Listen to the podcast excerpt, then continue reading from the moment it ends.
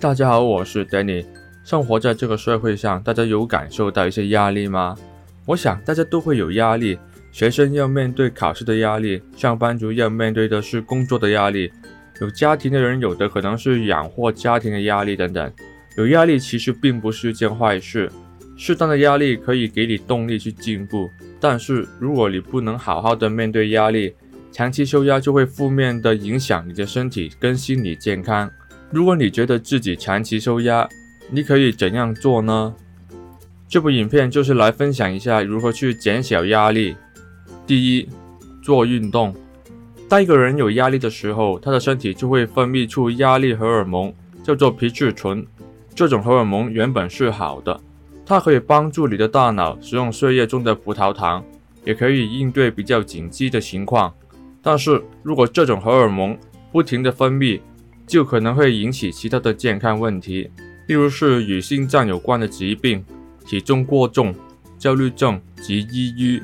在运动的时候，你身体的新陈代谢会加速，把过量的皮质醇消除掉，也会分泌安多酚，这种荷尔蒙可以让你感到更快乐。另外，做运动也可以让你在晚上睡得更好。当然，做运动也需要看时间。在睡觉之前两个小时都不要做一些太激烈的运动，否则会影响睡眠素质。第二，冥想。对于减压来说，冥想绝对是一个好的方法。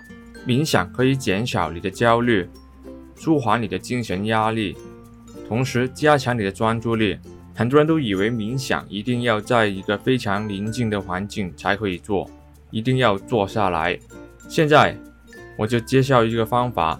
可以在任何的地方冥想。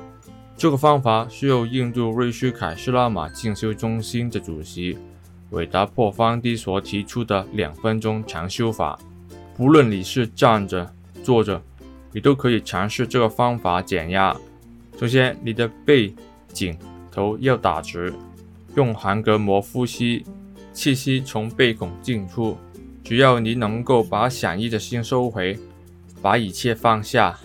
你就可以减小压力。第三，告诉别人，很多压力都是一些短暂的压力。尝试跟别人说一下你的状况，抒发一下你的情绪。当然，那个人要是你能够相信的人，可以是家人，可以是你的朋友。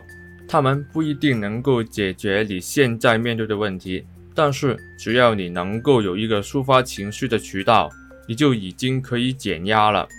虽然那些为你带来压力的事情仍然存在，但是你的压力减少了，可能会对事情有帮助。你可以用一个新的角度看待事物，想到更好的解决方法。第四，心态调整。我先承认一点，心态调整并不是一件容易的事情。如果你觉得压力很大，或者平常很少练习转换心态的人，有时候你很难找到心态调整的方法。这是正常的，千万不要因为不能转换心态而责备自己，这并不是你的无能。那怎样可以调整心态呢？首先，你先做到以上三点：先做做运动、冥想，再跟别人聊天。